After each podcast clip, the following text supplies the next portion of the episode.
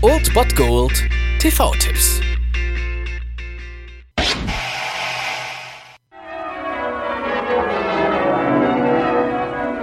Ein oder zwei Dinge sind unerlässlich für eine erfolgreiche Hochzeit. Takt.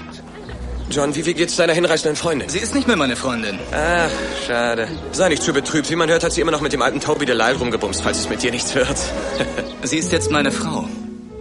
Man sollte davon ausgehen, dass wenn Deutschland jetzt mal sonntags nicht spielt und die Leute vor der Couch sitzen und was sehen wollen, dass dann die Sender mit guten Filmen um sich werfen. Das ist leider gar nicht so der Fall. Deswegen dauert es heute ein bisschen um 22.25 Uhr. Könnt ihr allerdings Six einschalten, wenn ihr Bock auf britischen Humor, Hugh Grant und vier Hochzeiten und einen Todesfall habt. Wir sehen Hugh Grant als ewigen Junggesellen, der fast jedes Wochenende zu Gast auf einer Hochzeit ist und ja, auf die Idee, diesen Schritt selbst zu wagen, kommt er natürlich nicht. Erst als er dann jemanden kennenlernt und deswegen braucht man gar nicht mehr zu der Story sagen. Ich denke, alle wissen, was ist. Der Film ist aber trotzdem ja sehr mit britischem Humor, also sehr mit schwarzem Humor belegt und ganz nett.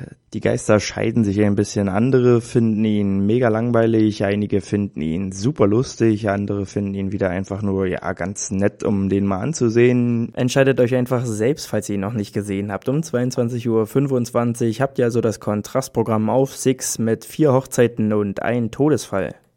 Guten Tag, mein Name ist Charles. Nun machen Sie sich doch nicht lächerlich. Charles ist schon seit 20 Jahren tot.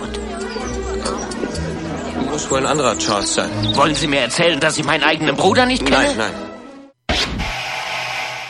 Das war es dann wieder von meiner Seite. Ihr habt wieder die Wahl zwischen Filmriss und Filmtipp und ansonsten hören wir uns morgen wieder 13 und 19 Uhr oder on demand auf Ernst FM. Da gibt's auch einen Trailer für euch und ich bin dann mal weg. Macht es gut, Freunde der Sonne.